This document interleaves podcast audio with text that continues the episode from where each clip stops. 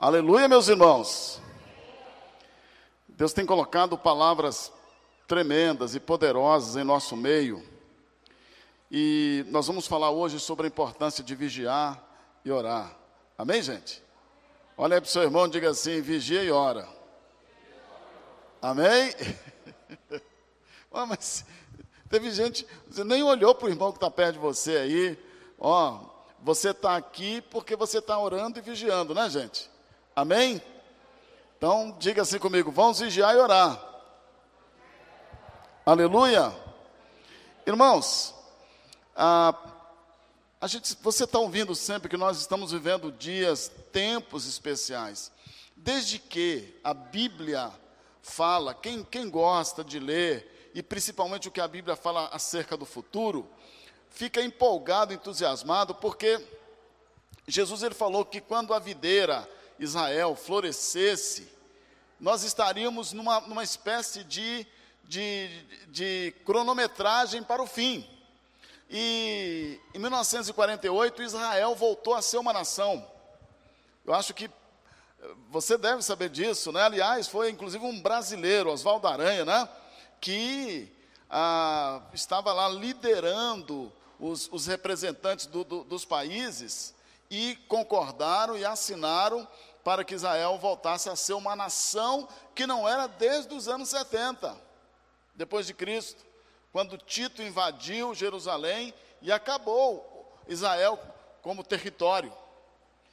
E aí começa uma contagem regressiva. Nós que somos né, pré-milenistas, nós observamos uma contagem regressiva, regressiva. Então, nós estamos aí já algumas décadas e os sinais estão cada vez mais latentes, mais fortes, mais relevantes dos dois lados. De um lado, Satanás trabalhando para nós esquecermos que o Senhor um dia virá. Aliás, eu, eu posso dizer que Satanás ele está tirando o maranata de dentro da gente. Realmente nós não estamos mais ansiando a volta do Senhor, a gente usa isso como um clichê. Porque cada vez mais estamos apaixonados e amando esse mundo. A gente gosta de ficar por aqui. A gente tem vontade de orar, Senhor, me deixa eu viver eternamente aqui, é verdade, gente. E aí Jesus, ele falando para os seus discípulos, um pouco antes da celebração da Páscoa, porque ali vem os acontecimentos, ele celebra a última Páscoa, e ele então é entregue aos soldados, é capturado, flagelado, né, torturado, e depois morto numa cruz. Antes dessa última Páscoa, antes dessa celebração, vamos dizer assim, o último culto, a última reunião, ele reúne os seus discípulos e ele dá uma palavra poderosa, que o tema dessa palavra é: vigiai e orai. Amém? Vamos abrir as nossas Bíblias então, aí em Lucas, capítulo 21, verso 36. Lucas 21, verso 36. Vamos pegar esse, esse versículo como base. E eu quero desafiar você que está online nos assistindo. Convide aí os seus amigos. Passa, peça para o pessoal da família dar uma parada. Porque, sabe, às vezes eu tenho a impressão de que qualquer dia desses é o último dia, é o último encontro, a última reunião, meus irmãos. E eu percebo que poucos, poucos, poucos, poucos passarão pela porta estreita. Vai se afunilando as coisas. E cada dia que passa está sendo mais difícil você priorizar Jesus, porque o mundo está cheio de prioridade. E aí nós precisamos vigiar e orar. Lucas 21, 36. Abra sua Bíblia aí e vamos fazer essa reflexão juntos. Quem encontrou esse texto bíblico, fique de pé. Obrigado, meu irmão. Fique de pé e vamos fazer a leitura desse texto sagrado. Pega a sua Bíblia, o seu, a cena está no seu celular, no seu livro. Fique de pé, a palavra de Deus, e nós vamos fazer a reflexão juntos. Graças a Deus pela vida dos irmãos que estão presencialmente, daqueles que estão online, algumas pessoas daqui é, hoje eu mandei alguns convites e eles me informaram que três famílias com suspeita de Covid, então orientei para ficar em casa. E tem mais duas pessoas que tiveram que comparecer ao hospital por outras questões. Então nós estamos aqui também orando por aqueles que de alguma forma não puderam vir, por aqueles que estão online, e mas quem está aqui no final vai receber um tapete. Eu vou explicar por quê e para que esse tapete. Lucas 21, 36. Está escrito assim: Vigiai, pois, a todo tempo, orando para que possais escapar de todas essas coisas que têm de suceder, estar em pé na presença do Filho do Homem. Amém, gente? Vamos fazer a leitura de novo? Acompanha aí. Vigiai, pois, a todo tempo, orando para que possais escapar de todas essas coisas que têm de suceder, e está em pé na presença do Filho do Homem. Lucas 1, Lucas 21, 36. Quem crê nessa palavra, diga amém. Estenda a sua mão para o céu. Vamos abençoar o nosso Brasil agora. Levanta a tua voz, levanta a tua oração. Hoje é dia de eleições, e esse país é, é propriedade do Senhor Jesus Cristo. Nós cremos, foi Ele quem criou o Brasil, essa pátria tão querida. Ore pelos vereadores eleitos, pelos, pelos senadores, pelos nossos, pelos nossos deputados que serão eleitos na próxima eleição, mas também prefeitos que foram eleitos agora. Ore para que o Senhor dê sabedoria, para que o Senhor realmente faça, cumpra a vontade de Deus. Ore pela igreja do Senhor no Brasil. Ore pela, pela sua cidade, por essa, essa cidade, Brasília, que nós amamos tanto. Ore pelo Nordeste, pelo sertão, pelo Brasil. Ore pela sua casa, pela sua família, por você. Ó Deus, diga, Senhor, nos ensine a orar e vigiar. Senhor, nos ensine a estar atento, a perceber os teus sinais, em nome de Jesus. Quem crê, diga amém. Pode sentar, meus irmãos. Aleluia. Quem está com saudade do céu aí, gente? Quem está com saudade do céu? Tem gente que fez assim, né? Se, se, na hora que eu perguntar, se o irmão que está perto de você não falar, você estica a mão e dá um beliscão nele. Ele, aleluia! Viu? Só, um beliscão, tá, gente? Não pode esmurrar, só um beliscão. Irmãos, esse versículo que nós acabamos de ler, quando Jesus fala que nós devemos vigiar e orar, para escapar, são, nós temos que fazer duas coisas para acontecer duas coisas. Precisamos fazer duas coisas para acontecer duas coisas. Vigiar e orar é uma atitude que eu preciso fazer para acontecer duas coisas. Escapar das, das situações que ele estava falando no, nos, nos, capítulos anteriores e estar de pé diante do Filho do Homem. Quando ele chega nessa mensagem aqui, ele está falando, olha que coisa maravilhosa. Ele começa lá no capítulo 24. Ele, ele, ele, ele começa lá no capítulo 24 de Mateus, que aqui em Lucas está bem resumido. E lá, Mateus escreve, o evangelista Mateus escreve com bastante cuidado, com, com bastante clareza, com bastante detalhe. E lá ele começa a falar dos sinais, das coisas que aconteceriam nos últimos dias. E é preciso a gente tomar duas atitudes em relação àqueles sinais que ele descreve no capítulo 24 de Mateus. E ele fala sobre duas atitudes que se chamam vigiar e orar. Por isso eu quero chamar a atenção de vocês, eu vou falar dos sinais, são oito sinais, mas eu quero falar, olha só, o que significa vigiar? A pessoa que sabe vigiar em Deus, que sabe prestar atenção, o objetivo é aprender a discernir, a entender os sinais. A gente precisa estar observando as coisas. Para isso, precisa ler a Bíblia. Precisa estar na igreja, porque a igreja, meus irmãos, tem pessoas que falam que Israel é o termômetro de Deus. É a igreja, a noiva. adornada, preparada.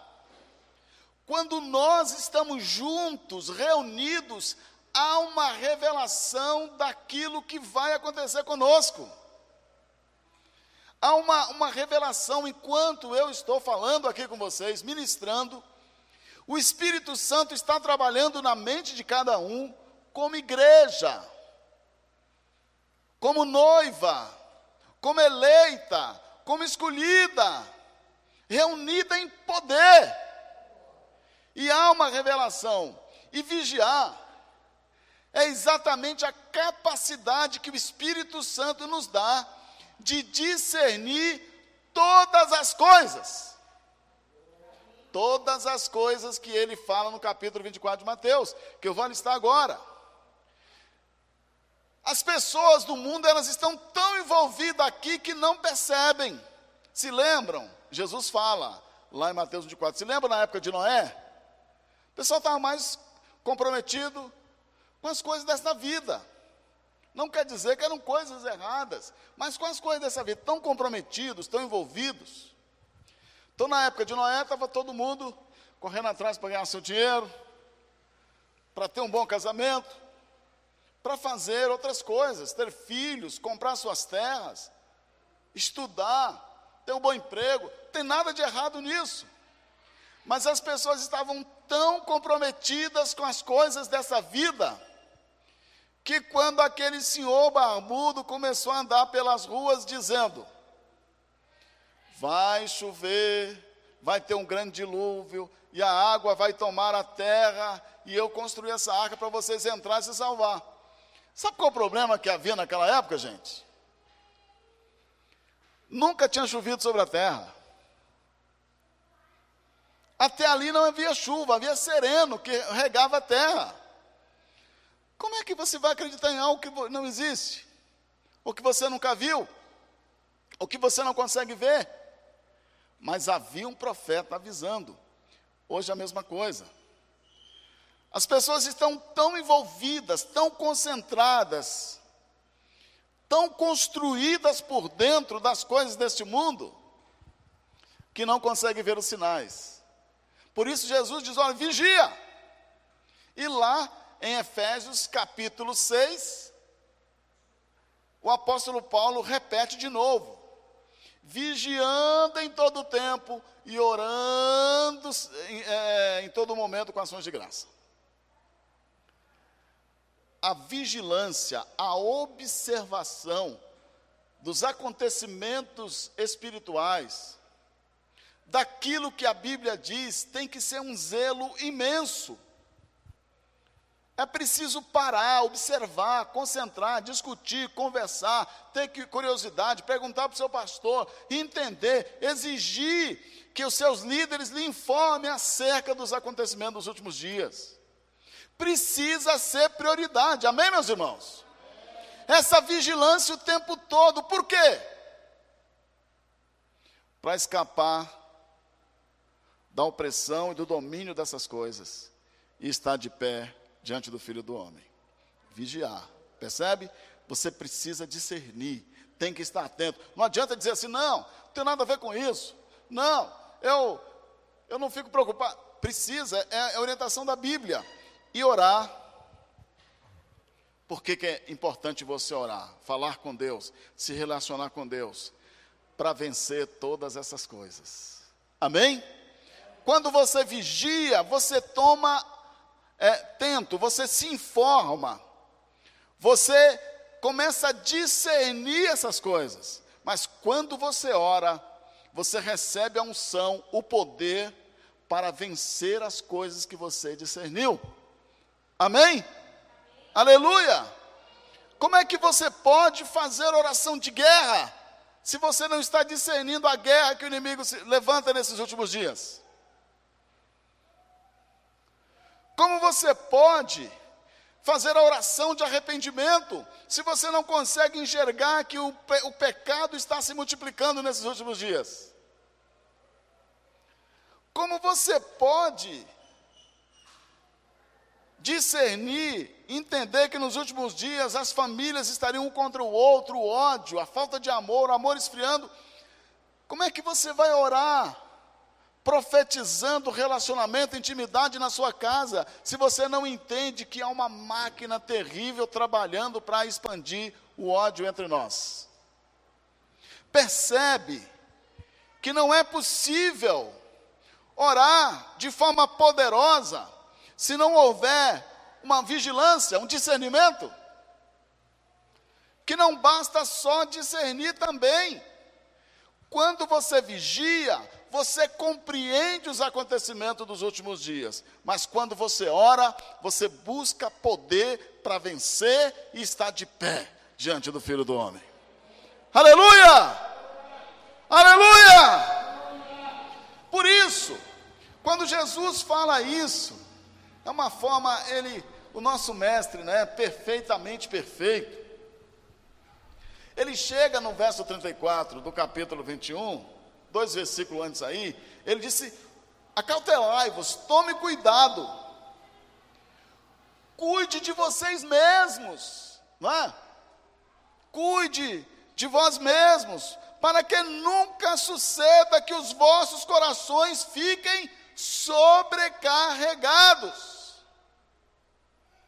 cheios de três coisas cheios das orgias desse mundo, orgias sexuais, orgias financeiras, orgias emocionais. Sabe que há pessoas que o prazer, comer demais, festa demais, são as orgias do dia a dia. Não deixe o coração de vocês ser sobrecarregados. Embriaguez, entorpecimento e as preocupações com as coisas desse mundo. A gente diz assim: não, mas prostituto, prostituta. Mas quantas pessoas se prostituem emocionalmente, meus irmãos? Vai para a cama dormir com ansiedade. Em vez de dormir com o Senhor, vai dormir com quem? Com preocupações. Jesus está alertando, cuidado. Por quê? Porque ele anteriormente entregou na mão dos seus discípulos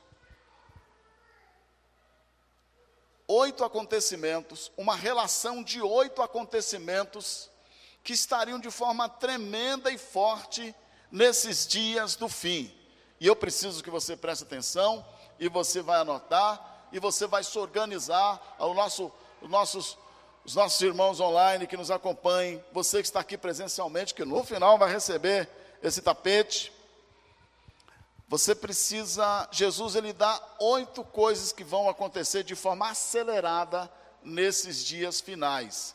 E você precisa prestar atenção de onde está vindo, como está vindo, por que está vindo, se está entrando na tua casa, se está entrando na tua vida, se está tomando tua família, o que que está acontecendo? Precisa prestar atenção, amém? Por isso eu vou fazer rapidamente uma, uma, uma or, organização, uma, uma revisão aqui, Mateus capítulo 24, para você prestar atenção rapidinho. Em Mateus capítulo 24, o Senhor Jesus reúne os seus discípulos lá no Monte das Oliveiras. Depois ia celebrar a Páscoa e antes ele precisa dar as últimas instruções. E as últimas instruções é falando dos últimos dias, o princípio das dores, os acontecimentos que antecedem a grande tribulação e a volta do Filho do Homem para assumir o controle dessa terra. Em outras palavras, o princípio das dores que vai anteceder imediatamente o grande arrebatamento que só subirá para encontrar com o Senhor nas nuvens, os lavados e remidos pelo seu sangue, aqueles comprometidos com eles, aqueles que estarão de pé, quer dizer, na presença dele, atento, acordado, posicionado. Amém? Ah, não, depois eu aceito Jesus. Ah, não, eu. Olha, meus irmãos, não dá para perder tempo. E é isso que Jesus ele fala para os seus discípulos, é urgente. E ele começa a mostrar os oito acontecimentos, sinais do princípio das dores, dos dias dos fins, que antecede o arrebatamento, depois a grande tribulação e depois a, a descida dele em glória para governar a terra por mil anos. Depois de mil anos, trancando o inferno por mil anos, depois de mil anos, Satanás é solto por um tempo, há uma guerra final, é preso definitivamente com todos os seus seguidores, e aí a igreja e os salvos viverão no novo céu, na nova terra, que não será aqui, porque essa terra, esse planeta será destruído com fogo. Mas aí, o Senhor manda a gente vigiar e orar para entender os sinais e estar preparados para suportar e vencer esses sinais e nos manter de pé diante do Filho do Homem. Quem crê, diga amém. Primeiro sinal, lá em Mateus capítulo 24, no verso 4 e 5. Jesus fala de um homem ou de pessoas que enganarão a muitos, dizendo ser o Cristo, dizendo que é Jesus. Mas não é só apenas a figura de Jesus, pessoas que aparecerão dizendo que eles são donas da verdade que eles têm a verdade, que eles sabem a verdade. Esse espírito de assumir a posição de Deus. Jesus fala desse espírito de engano, que enganarão a muitos. E às vezes você olha para a placa de muitas religiões. Esses dias, um, no WhatsApp, uma, uma, alguém escreveu lá que, que Deus determinou que quem vai para o céu é o pessoal da Assembleia de Deus. Mas não, estava escrito lá. Outros acham que são os batistas, presbiterianos ou os católicos. Eles acham que as pessoas serão salvas através de uma placa.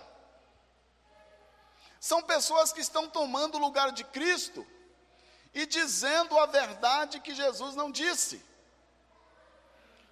Esse Vejam vocês, será que nós estamos numa era terrivelmente enganosa? Milhões e milhões de pessoas enganadas, sem saber aonde ir pelo vale do engano, gente que acha que a religião salva, gente que acha que ser bom salva, gente que acha que fazer coisas boas salva, gente que já não acredita e não vive mais debaixo da cobertura do sangue de Jesus. Gente que fica dizendo que a Bíblia não tem toda a verdade, são espíritos de engano que cavalga sobre essa terra. Olha para o seu irmão e diga: preste atenção. Está lá em Mateus 24, 4 e 5. O primeiro sinal dos últimos dias é esse espírito de engano, pessoas dizendo que são o Cristo ou tomando o lugar dele, os donos da verdade. Porque Jesus, Jesus diz: Eu sou a verdade. E tem gente que acha que é mais verdadeiro do que o próprio Cristo, que as pessoas têm que segui-los, que as pessoas precisam acreditar neles, não é na Bíblia, é neles. E aí você olha o sistema do mundo, as TVs, o sistema de comunicação, tudo dizendo as suas verdades. Todos eles. E o engano é terrível, porque vai arrastando multidões. Eu fico impressionado, irmãos. Os meus filhos lá em casa sabem que eu nunca, embora sendo corintiano convicto, mas eu nunca ensinei eles a torcer por um, por um time. Sabe por quê? Eu sempre acho que a gente precisa priorizar, priorizar Jesus, sempre. Nós temos coisas que nós gostamos, que nós apreciamos, mas que nós amamos mesmo é o Senhor. Amém? Você precisa vigiar quanto ao espírito do engano. Tome cuidado. Pessoas com frases bonitas, com mensagens bonitas, vão chegar para vocês e vão enganar a muitos pessoas fazendo shows, ao invés de celebração e adoração. Ó, oh, gente, a gente já viu demais isso. A gente vê demais isso. Pessoas trocando Jesus por um negócio, porque ele acredita que aquele negócio é verdade. E aí, esse espírito de engano vai tirar a revelação do Cristo e colocar a revelação em coisas, em pessoas. Então, é, Jesus diz: olha, cuidado para que ninguém vos engane. Muitos aparecerão por aí dizendo ser o Cristo. Está lá em Mateus 24, 4 e 5. Então, primeiro, primeiro sinal é o é o engano. Segundo sinal, um espírito de guerra. Está lá no verso 6 de Mateus 24. Guerras e rumores de guerras. Em outras palavras, o a aceleração do espírito de violência. E olha, gente, presta atenção, meus irmãos. O que que acontece hoje? A, olha, quantas pessoas estão morrendo só aqui no nosso país? Vamos falar da violência no trânsito? Quantas pessoas morrem por ano no, nosso, no trânsito brasileiro? Quantos vocês acham? 50 mil pessoas. A guerra, ela está embutida no temperamento, no caráter das pessoas. A gente faz guerra por qualquer coisa. Então Jesus mostra o segundo sinal, que é a guerra e os rumores, a, a perspectiva de outras guerras. São 60 mil assassinatos, pessoas assassinadas todo ano.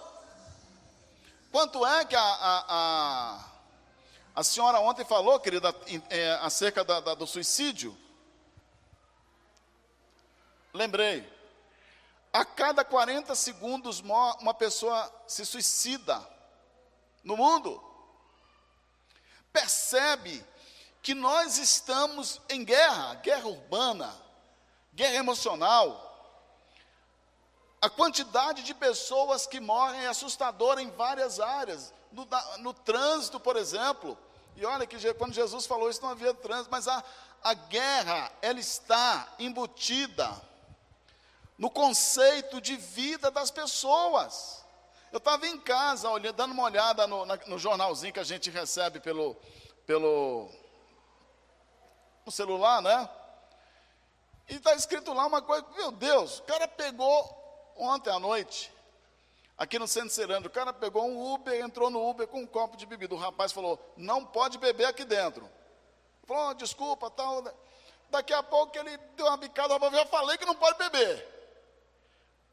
E houve uma discussão entre eles. Quando o rapaz saiu, o, o motorista passou o carro por cima dele. Matou! Matou! Porque Satanás está colocando uma guerra um espírito de violência dentro das pessoas. Bate, mata. E, a, e, isso tem se multiplicado no mundo inteiro nos últimos dias. Esse, esse espírito bélico e violência, Jesus está dizendo aqui: vigiai e orai.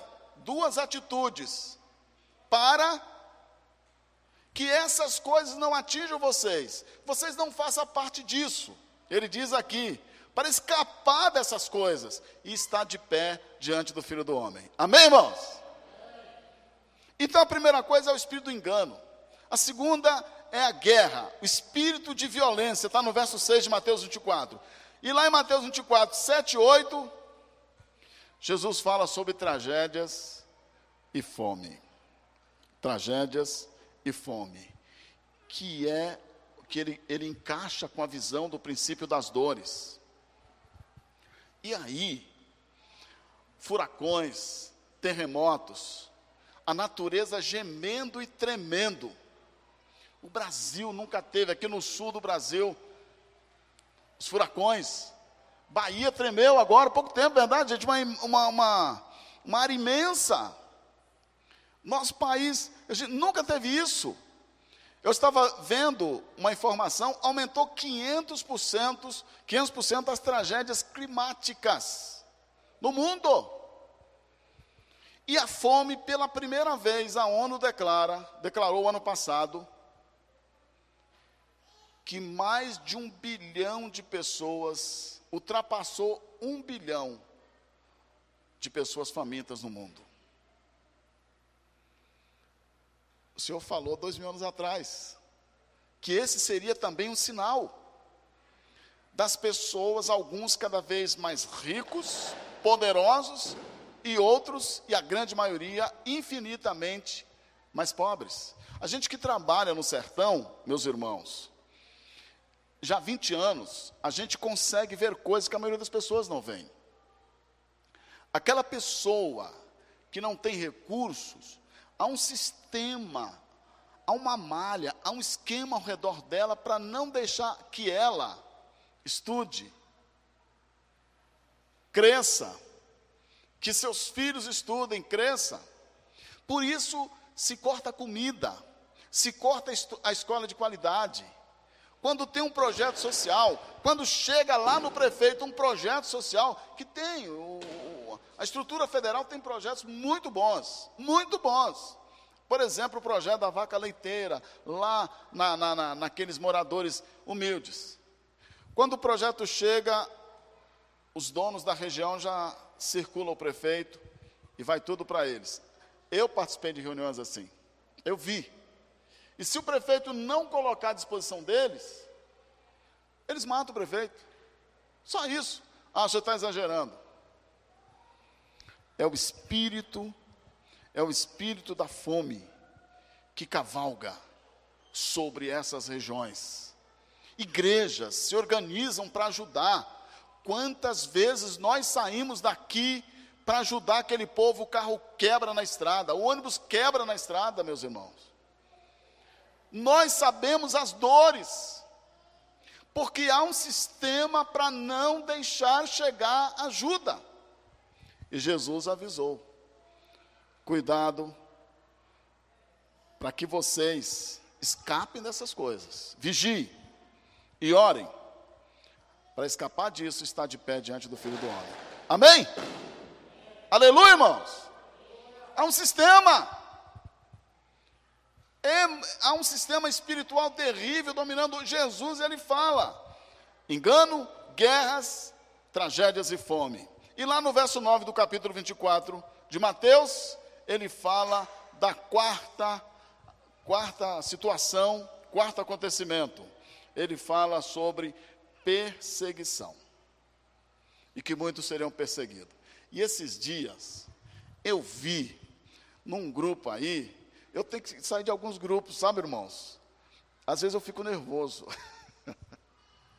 A pessoa dizendo assim: não, no Brasil, nós não temos perseguição. Burro, burro, burro, burro. É isso que Satanás quer. Enquanto você ficar em casa, calado, quietinho, lendo a Bíblia escondido, vindo na igreja de vez em quando, Satanás está satisfeito. Mas sai na sua vizinhança, sai na sua rua, fala na sua escola, fala nas redes de Jesus, que não há outro caminho, só Ele salva, que você precisa congregar numa igreja para ser edificado no conhecimento da graça. Comece a falar disso, começa a, a exigir um padrão de santidade, de obediência, de amor, de misericórdia, de compaixão. Sua própria família vai deixar você. Não há perseguição porque nós estamos muito à vontade com o inimigo, deixando ele trabalhar e assim, ó. Ele não mexe com a gente, a gente não mexe com ele. Mas começa a fazer o que a palavra diz. Você será excluído de muitos grupos. Eu sei o que acontece com a gente, meus irmãos. Posso colocar o senhor nesse grupo? Posso chamar o senhor para essa reunião? Chamo. Posso chamar o senhor para pregar na igreja? Aí, a minha mulher já sabe como é que começa a minha pregação quando eu vou numa igreja, né? Ontem, eu chego, pego o microfone, olho para as pessoas e digo assim: meus irmãos, a cada quatro minutos morre uma criança de fome no Brasil. Aí eu começo a desafiar as pessoas a repartir o pão. A maioria das igrejas não me chama mais. E a maioria das pessoas no grupo manda a seguinte mensagem: Aqui não é para pedir coisa. Porque tive fome, porque tive sede, porque estava nu, porque estava preso, porque estava no hospital. A igreja existe para servir a partir dos pequenos, dos menores. A grandeza não está no que ela constrói, nas pregações bonitas, na, no luxo de púlpitos. A, a grandeza está no repartir, no servir. Amém, gente? Essa igreja de Atos. E aí, quando, quando nós resolvemos servir o Senhor de acordo com o padrão dele, nós somos perseguidos. Quantas pessoas já pegaram o seu envelope de dízimo e riram na tua cara, dizendo que você está sustentando o pastor? Quantas pessoas? Quantas pessoas, na hora de você vir para o culto, diz, virou fanático? Você vai duas vezes na igreja, não é fanático. Aparecem as festinhas, aparecem as reuniões, aparecem os compromissos, é os amigos, é o churrasco. Falou, olha, na hora de ir para a casa de Deus, nós vamos para a casa de Deus. E aparece tanta coisa boa. Eles começam a ficar com raiva de você, porque você está priorizando Jesus. Então, o quarto sinal é perseguição por causa do nome de Jesus. Muitos seriam, serão e estão sendo perseguidos. Se você passar a mão na cabeça, não mexer com eles, tudo bem. Mas se você fizer como Josué, olha, não sei vocês, mas eu e minha casa serviremos ao Senhor. Acabou. Eles vão te odiar. As trevas te odiarão. E alguns de vocês serão expulsos da sua própria casa. Eu sei o que eu estou falando, meus irmãos. Eu sei, porque já vi pessoas onde eu morava rindo, mostrando meu envelope para todo mundo. E o meu próprio pai me chamou de vagabundo. Porque nós resolvemos, e é verdade, meus irmãos, nós não abrimos mão. Eu quero escapar dessas coisas, estar de pé diante do Filho do Homem. Quem crê, diga amém. Então a primeira coisa é engano. Espírito de engano, espírito de violência, segundo, segunda coisa. Segundo acontecimento. Terceiro acontecimento, tragédias e fome. Quarto acontecimento, perseguição. E quinto acontecimento, afastamento e ódio. O ódio prevalecendo. Gente, é impressionante. As pessoas têm ódio porque a outra torce por outro time. Já viu? torcida brigando. Outras pessoas têm ódio porque alguém, de repente, vota em outro candidato. Ao invés de falar, poxa, não, por quê? Não, amém, graças a Deus. Amém, irmão? Uma igreja são pensamentos diferentes. Pessoas que têm uma visão que a gente chama mais à esquerda, outros mais à direita, mas todos são filhos de Deus. Precisamos brigar? Precisamos discutir? precisam ficar odiando, porque esse ódio, esse afastamento,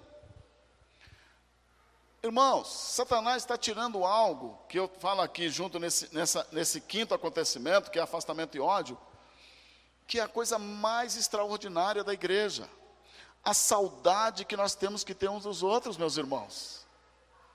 Nós somos a família que vamos viver para sempre na eternidade. Não é a sua família primeira, a sua família carnal, não. É a família espiritual. Nós vamos viver. Sabe o que, que é? Daqui a 10 mil anos a gente vai estar junto. Amém? Daqui a 100 mil anos vamos estar juntos.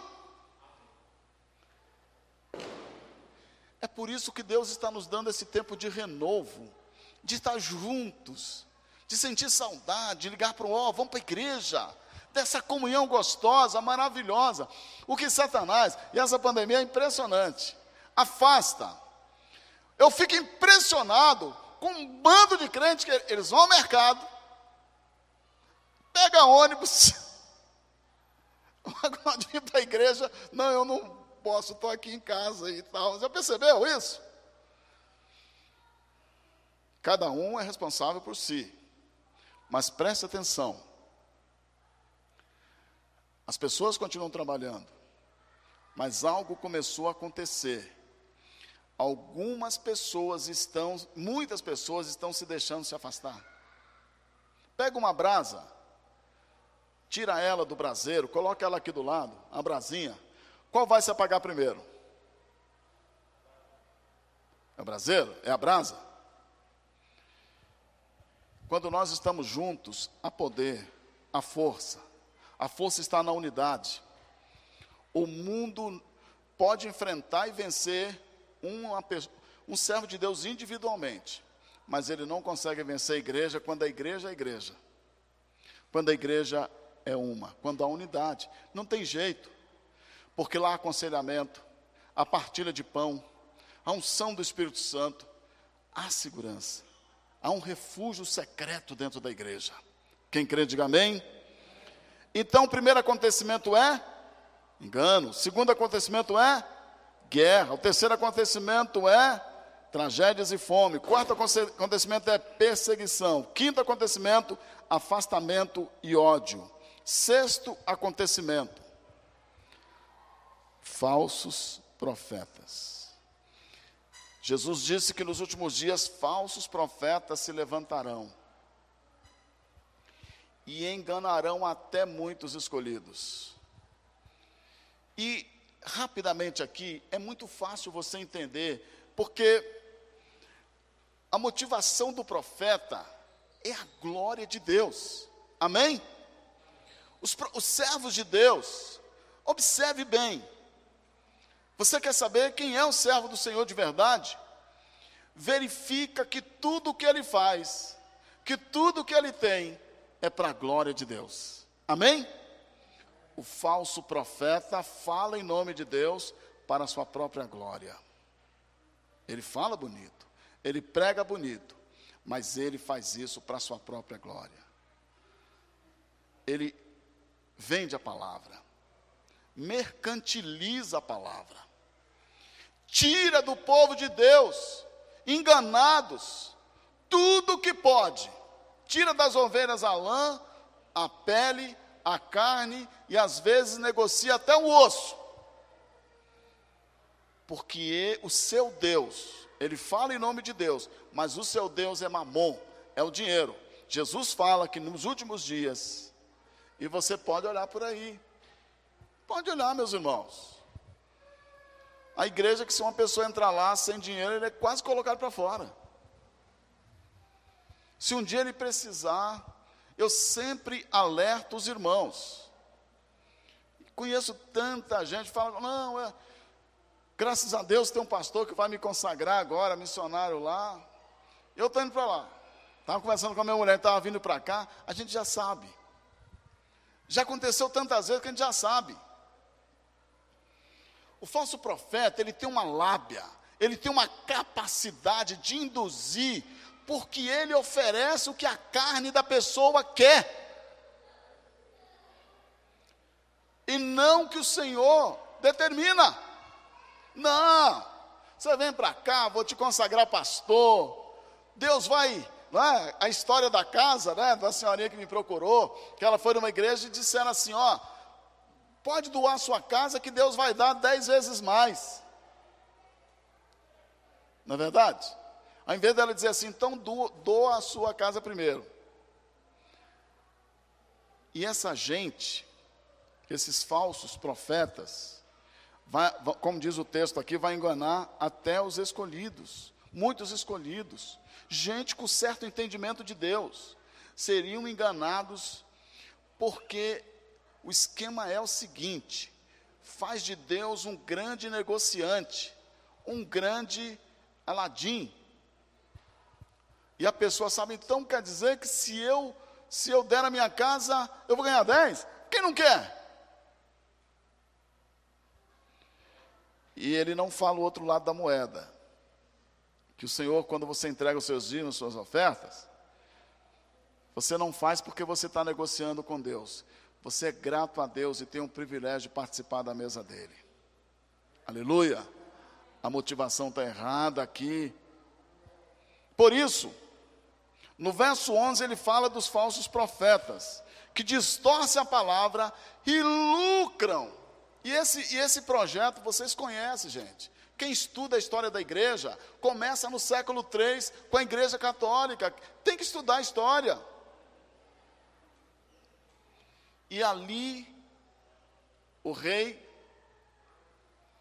o grande César, vou lembrar o nome dele, Constantino.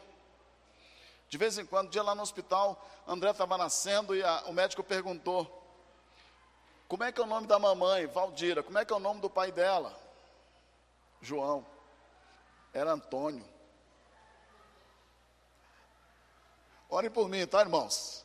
Orem por mim, porque a, a, às vezes eu esqueço. Às vezes eu vou falar o nome do Lucas e do, do, do Vinícius, eu, eu tenho que recitar todos os nomes mais próximos.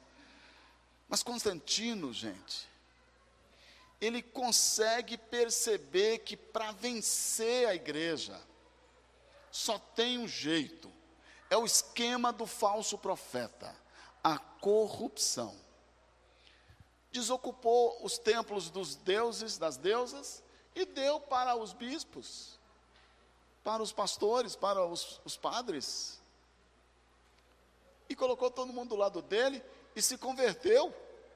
E a igreja colocou ele como papa.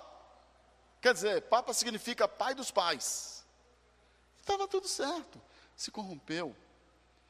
E aí, meus irmãos, nunca mais até que vem a reforma protestante em 1500. Mas quanto tempo? E hoje a igreja está se esforçando para voltar aos princípios abandonados anteriormente. Mas foi um golpe. Então, o, o, o, o falso profeta, ele, ele vai trabalhar com os desejos da nossa carne com aquilo que a velha natureza tem fome, ele alimenta a velha natureza. O profeta de Deus alimenta o espírito. Amém, gente? Aleluia. Então, o sexto é o falso profeta, o sexto sinal. O sétimo sinal está lá nos versos 12 e 13 de Mateus 24. O aumento do pecado e o esfriamento do amor. E aí, presta atenção, meus irmãos. Uma coisa é consequência da outra. O que combate o pecado é o amor de Cristo em nós. Amém? Porque o amor, no amor há perdão, há misericórdia, há compaixão. Mas o que Jesus disse que um outro sinal dos últimos dias seria o, o, o amor esfriando, a falta de amor. Presta atenção, irmãos. Nós temos muitas vezes o que nós chamamos de amor, às vezes e muitas vezes é interesse. Não é verdade? Não é interesse? Então, as pessoas hoje, elas têm uma capacidade de construir o pecado, de pecar, e colocar nomes bonitos. E dar nomes bonitos, não é? Tipo assim, ah, todo mundo faz. Deus é amor, não é? Ah, Jesus não, não tem tempo para olhar para essas coisas, não. E a atitude pecaminosa, a pior atitude pecaminosa, ela está nos pequenos detalhes quando ninguém está vendo. Quando é preciso honrar o Senhor naquela individualidade. Nós temos uma tendência, irmãos, porque o pecado está tão impregnado e o dia inteiro as pessoas passam, os meios de comunicação, todo o sistema passa nos mandando informações para pecarmos, que nós vamos diminuindo o nosso amor, a capacidade compassiva que o Espírito Santo quer colocar em nós. É um tempo muito, muito difícil, porque aqueles que dizem que nos ama, que você é importante, que você é especial, não é? Eu gosto muito da propaganda de um carro que passa, o camarada lá bem vestido, andando lá dentro do carro, ele, ele parece ser dono do mundo. Aí eu vou crescendo, né? Me achando, eu vou até dirigindo com ele lá no meu sofá. Aí no final, no final, ele coloca o precinho lá embaixo. Aí desmorona tudo. Se você não tiver dinheiro, você não pode ser aquela pessoa. Sabe, se você não tiver entre eles, Se você não tomar, qual é o nome daquela cerveja, ô, Tiago? Da, da... Ó, oh, não me atrapalhe, tá? A pregação. Como é que é o nome daquela cerveja? Do, do hã? Ah, Itaipava, né, Tiago? Eu fiquei quarta-feira, eu ia perguntar e você não estava aqui. Sabe, irmãos, se você não fizer parte daquele grupo, se você não falar aquela linguagem, mas você, para fazer parte, precisa abrir concessões aos princípios de santidade que a Bíblia tem para nós. O crente ser santo nesse mundo, ele é uma anomalia, parece que é uma coisa terrível, diferente. Se ele está num grupo de amigos lá no barzinho cerveja, e aí, vamos fazer uma rodada, vamos lá. Não, eu não bebo. Pronto, é maricas. A mulher não deixou. Ele é massacrado, ele é desonrado. Desde a sua masculinidade, paternidade, eu vejo isso muitas vezes. Sabe, irmãos, sabe o que acontece? Que amar, perdoar, ter compaixão, ter misericórdia, nesses últimos dias está virando sinônimo de fraqueza. Sabia? Olha lá, é besta. Virou sinônimo de fraqueza. É o que Jesus está falando aqui, meus irmãos. Ele está dizendo: o pecado aumentando, liberado. Sabe, as pessoas estão. A, a, a, nós temos um acordo, nós aceitamos, nós concordamos.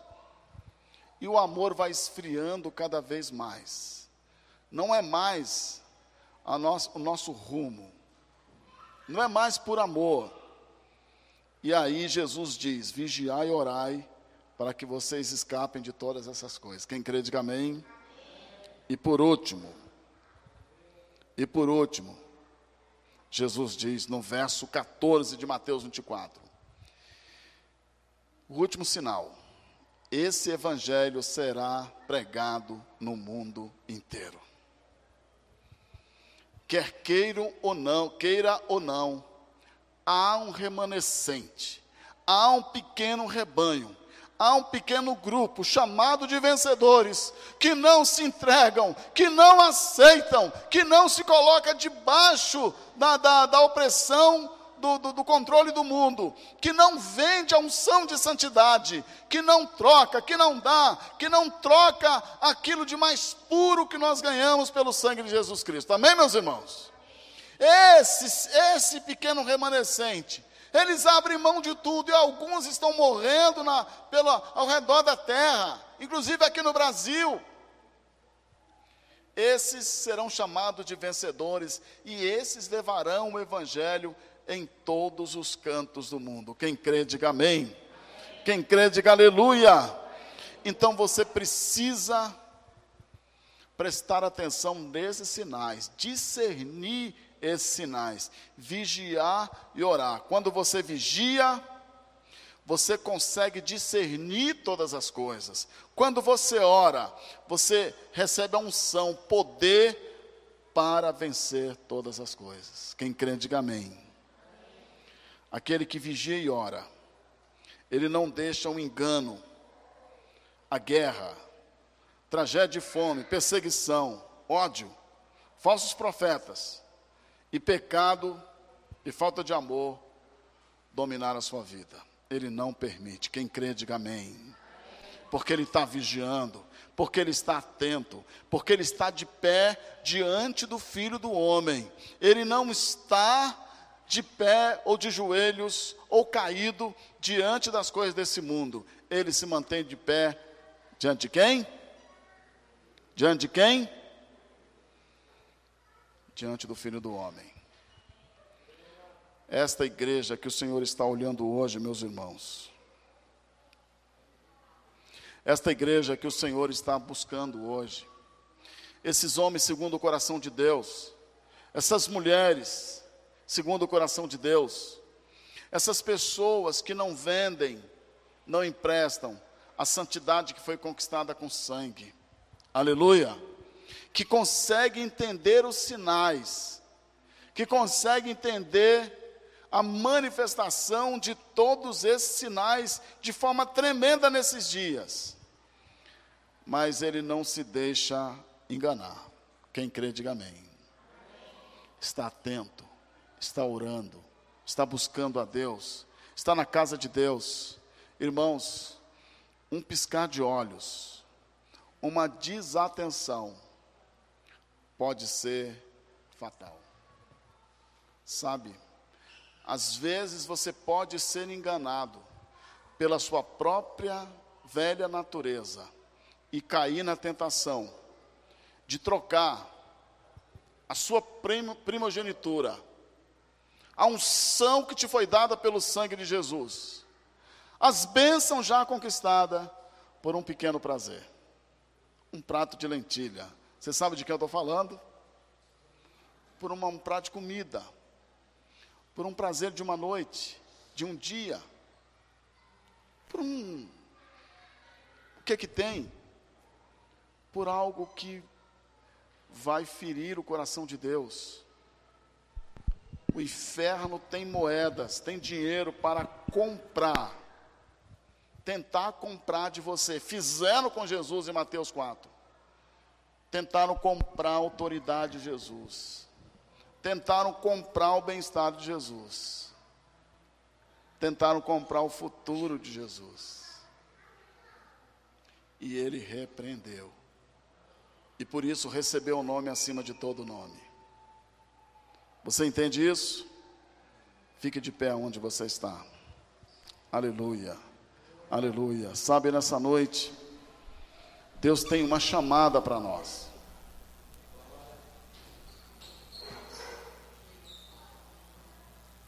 Talvez você está tão ocupado com as coisas deste mundo. Talvez você está tão preocupado com as coisas deste mundo. Ocupado e preocupado.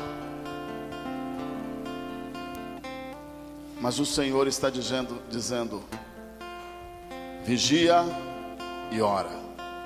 Vigia e ora. Estenda suas mãos para os céus. Diga, Senhor, me ensina a vigiar e orar. Senhor, me ensina a vigiar e orar. Me ensina a prestar atenção nesses oito acontecimentos.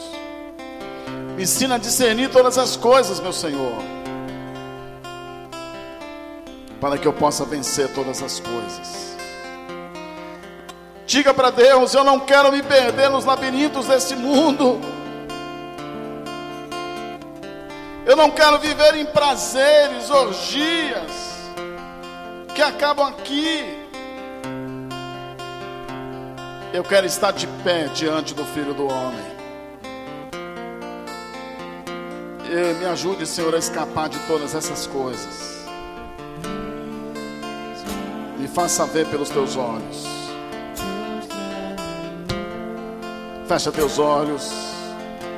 É só você e Deus. São tempos difíceis. São dias difíceis. Há guerras. O pecado tem aumentado. As separações. Há ódio. Mas você está de pé diante do Filho do Homem. Você está diante do Pai, vigiando e orando o tempo todo, em todo o tempo. Oh, e você vai ouvir a voz. Vinde benditos do meu Pai. Levanta sua mão, porque você nessa noite se entrega ao Senhor sem reservas.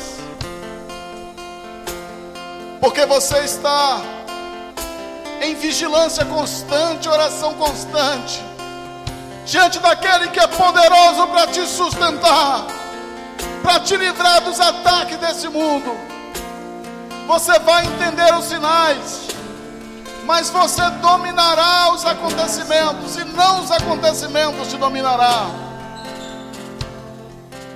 E sabendo, você estará preparado, em nome de Jesus.